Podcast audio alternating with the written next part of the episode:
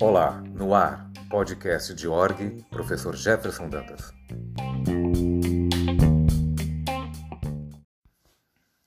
Bom dia, meu nome é Giana Santos, eu sou jornalista. Hoje vamos entrevistar o professor Dr. Jefferson Dantas, que ministra a disciplina Organização Escolar. Nós vamos discutir um pouquinho a Base Nacional Comum Curricular, um tema que está bastante polêmico no momento.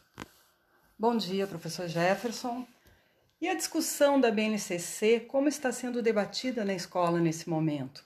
Quais são os efeitos nos processos formativos? Então, bom dia, Giana. Obrigado pela oportunidade de poder conversar contigo. É, antes de mais nada, também queria dar o meu bom dia aos meus estudantes, aos meus alunos do, da disciplina de, organiza, de organização escolar. Uh, a Base Nacional Comum Curricular é, que vem sendo implementada nas escolas públicas de todo o Brasil, né, do ensino fundamental, educação infantil e ensino médio, é uma discussão, no meu entendimento, Giana, uh, que foi realizada de maneira muito é, abrupta e, por que não dizer, até de maneira arbitrária e verticalizada, já que a, a, forma como a base foi aprovada, numa conjuntura de golpe, em 2016, né, o Brasil, então, entra num processo, um, um, golpe branco, como diz o sociólogo Gessé Souza, mas houve um golpe sim. A, a, base já vinha sendo discutida, então, ou, ou iniciada a discussão dela no governo da, da então da, da, presidente Dilma Rousseff, né? Só que os desdobramentos dessa discussão acabaram sendo é, debeladas, combatidas ou interditadas por conta do golpe de 2016. Então, junto com a base, que é uma reorientação curricular muito importante nas escolas de educação básica no Brasil, porque basicamente 60% do currículo vai ser definido pela base e apenas 40% os sistemas estaduais e municipais de ensino poderão, de algum modo, é, mexer ou, ou, ou mesmo é, reorganizar o seu currículo a partir da base, né? Então isso vai, vai causar, já está causando é, muitas discussões no chão da escola. Então é, nesse primeiro, nessa primeira questão que você me apresenta, que você me pergunta, me indaga, eu posso dizer então que, que a base ela ainda é um processo em, em discussão. Né? Embora ela já tenha sido aprovada, embora desde 2018, né, ela já está em vigor no Brasil, ainda é um processo muito é, difícil, delicado e polêmico no interno das escolas. Uhum. E o processo de elaboração do Plano Nacional de Educação, como vem avançando? Como é que você vem acompanhando esse processo? Em que ponto que ele está no momento? Então, o Plano Nacional de Educação ele apresenta 20 metas muito bem definidas, né? São metas que o Brasil precisa é, cumprir em 10 anos. Então, é, durante o governo Dilma Rousseff, né, a, o Plano Nacional de Educação foi sancionado, aprovado. Então, até 2024, essas metas é, terão de ser cumpridas. Evidentemente que nós não vamos cumprir essas metas, nem duas metas foram cumpridas, né, das 20. E a, a, a que eu considero a mais relevante dessas metas, porque ela tem a ver com financiamento, tem a ver com recursos, ela também foi já completamente é, desconsiderada ou, ou, perdeu a sua força, que eram os recursos do pré-sal. Né? Você sabe, é, Jana, que o pré-sal é, é recursos, então, é, dos royalties do, do pré-sal, né? que, que, que, são plataformas petrolíferas né? no Brasil, é que, que uma parte desse recurso iria para a educação básica no Brasil. É, hoje ela foi completamente privatizada, ela não vai mais para a educação pública, né? E sem falar também da, da, da própria proposta da, da emenda constitucional do governo Temer, que depois virou uma emenda constitucional, 95, de 2016, que simplesmente criou o teto dos gastos é por 20 anos. Isso vai afetar, já está afetando a educação e a saúde no Brasil e também obras de infraestrutura.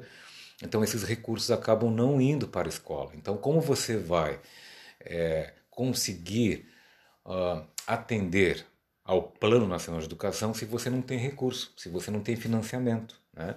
Então de fato nós teremos muitas dificuldades para criar mais creches, para termos mais alunos na escola, né? E, e, nesse já já considerando esse momento da pandemia no Brasil e no mundo, uh, nós temos também um processo de exclusão digital no Brasil. Muitos jovens e crianças não têm acesso à, à internet, não têm computadores pessoais.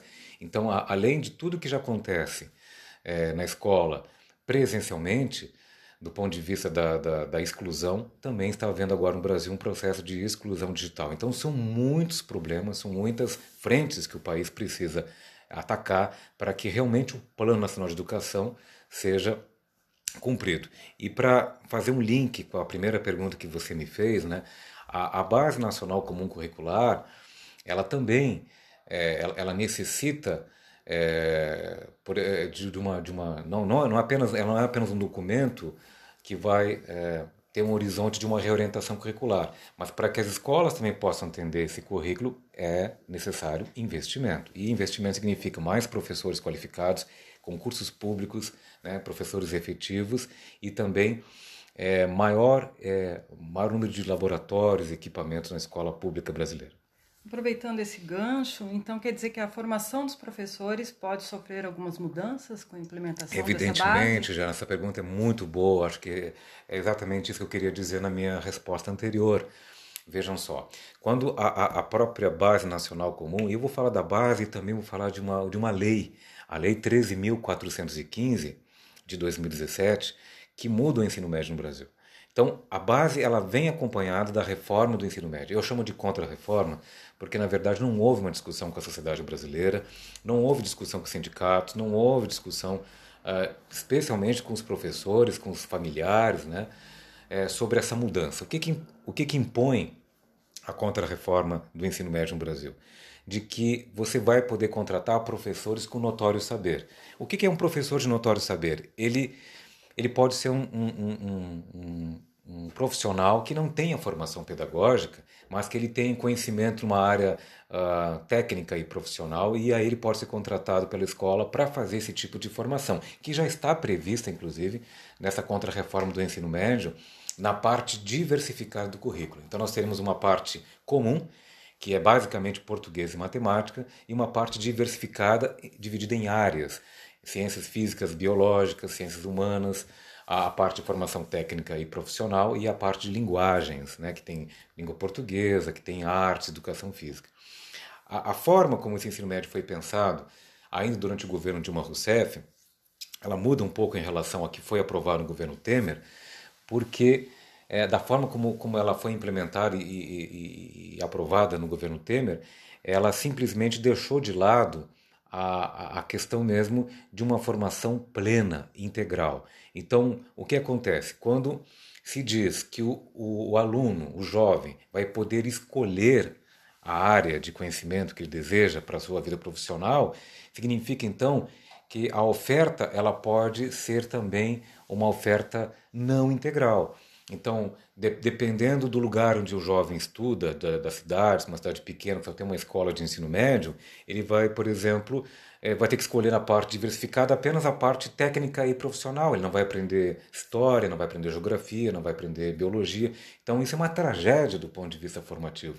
O, o jovem, todo jovem brasileiro, toda jovem brasileira, ela precisa, ele precisa ter a formação plena. Então, tem, teria que ser garantida todas as, as áreas de conhecimento. E isso não fica, é, de fato, garantido em lei. Então veja quanta coisa aí, a partir da base nacional comum curricular e a partir também da aprovação é, da, da lei do ensino médio, que foi em 2017, nós teremos grandes problemas. E aí, respondendo mais diretamente à tua pergunta, a contratação de professores também ela pode é, ser é, dificultada é, porque pode, inclusive, você pode, ou melhor, se é, é área, você pode contratar um por quatro. Né?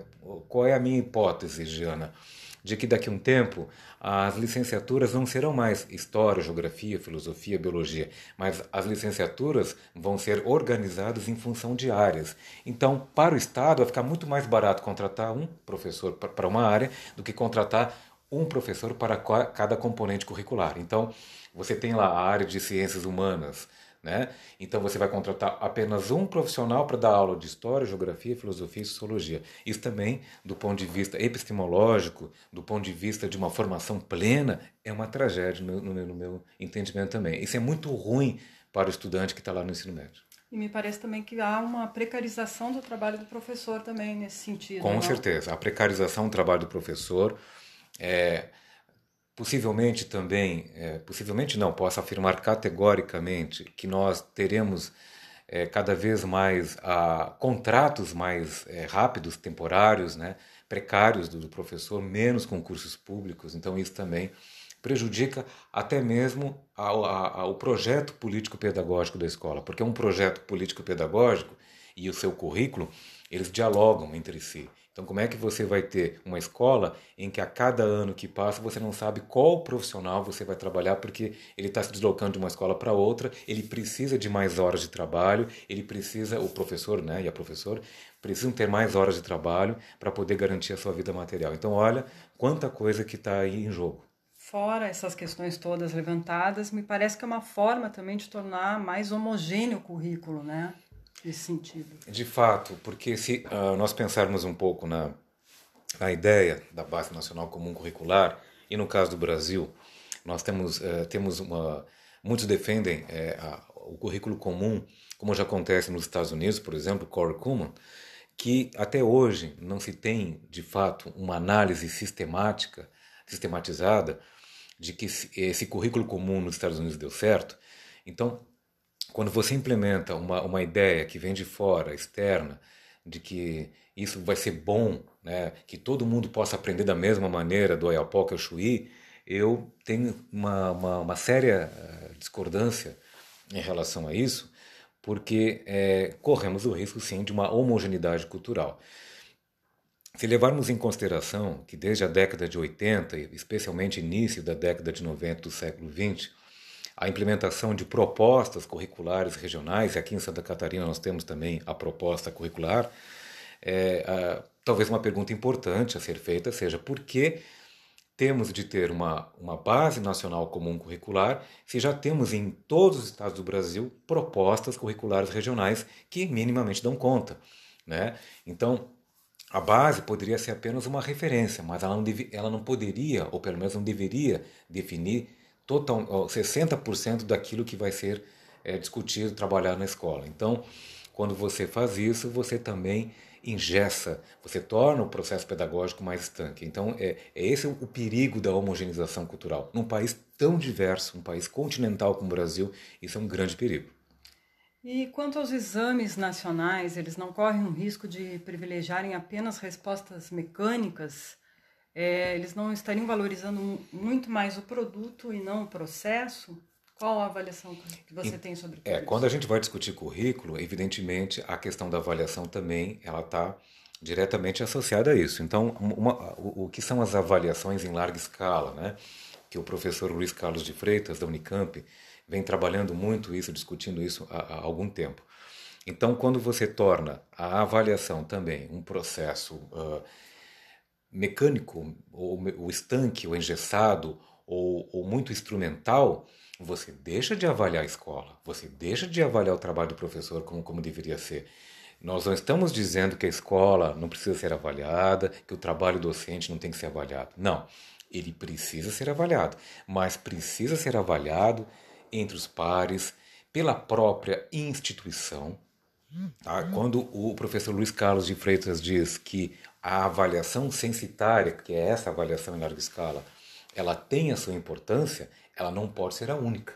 Porque quando você considera apenas uma avaliação censitária e esquece que há outras avaliações a serem realizadas no interno da escola, no chão da escola, então você torna essa avaliação é, bastante uh, distante da realidade da escola. Então, provas como SAEB, Enem, Provinha Brasil, e até mesmo a, a, a, prova que é realizada no ensino superior, que é a prova do ENAD, elas são provas censitárias, mas que não, deve, não deveriam ou não devem ser as únicas avaliações a serem realizadas sobre uma instituição eh, escolar ou, ou, ou acadêmica ou, ou, de um curso de ensino superior. Então, o perigo aí é você cada vez mais pressionar os professores para atender rigidamente avaliações estandartizadas, padronizadas, e o aluno também sendo pressionado a responder essas avaliações. E aí a pergunta que fica: isto aí é, isso é formação ou é treinamento? No meu entendimento, isso é um treinamento. Com certeza. Bom, a gente sabe que um projeto de educação precisa estar conectado com um projeto de sociedade, de nação. Me parece, essa é a perspectiva que eu estou vendo na sua fala, mas gostaria de ouvir você falando sobre isso. Me parece que a BNCC não está nada preocupada com isso. Confere? Então, uh, ela, na verdade, o que, por que, que ela não é um projeto de nação? Porque é um projeto dos reformadores empresariais da educação. A BNCC foi pensada pelo empresariado, não foi pensado pelas escolas, pelas universidades, é, pelos professores do chão da escola. Então, ela foi pensada pelo empresariado. Tanto é que a base nacional tem lá 10 competências a serem, é, digamos assim, preenchidas, defendidas pela escola. Mas aquela, a, o que são essas competências? São competências profissionais, socioemocionais, ou seja, são competências que atendem aos interesses do capital, ou seja, que tipo de trabalhador ele quer. Então, um trabalhador dócil, um trabalhador cada vez mais flexível, polivalente.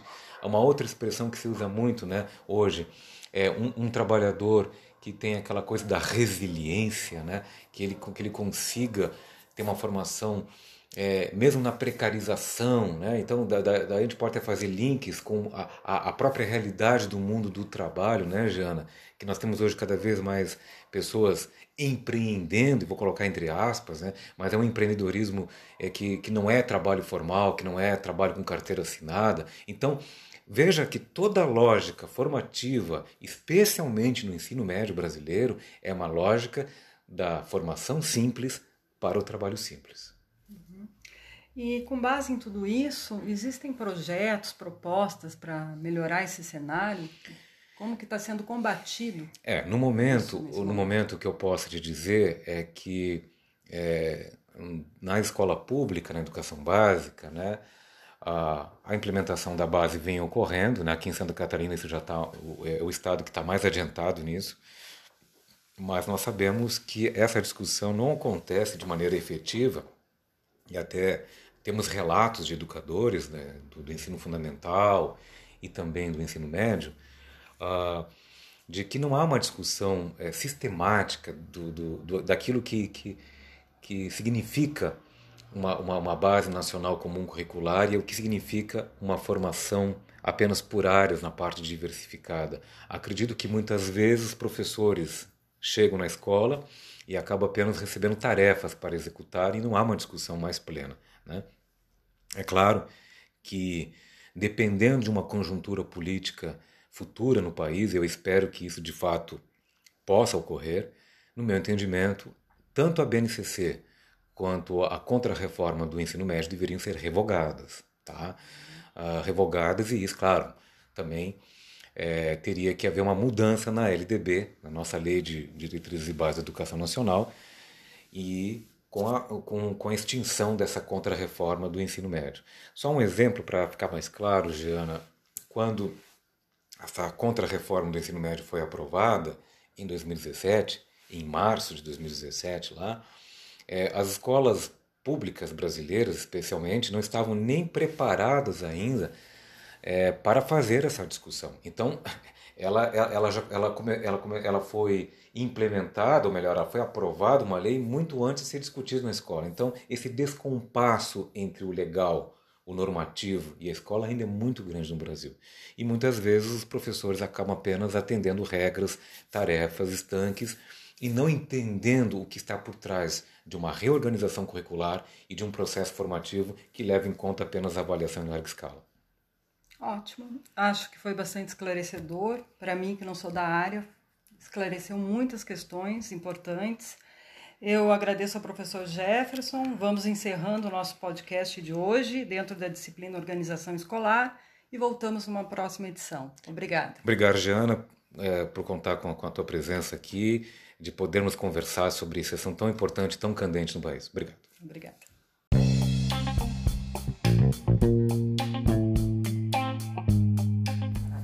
Você ouviu o podcast do professor Jefferson Dantas. Até a próxima edição.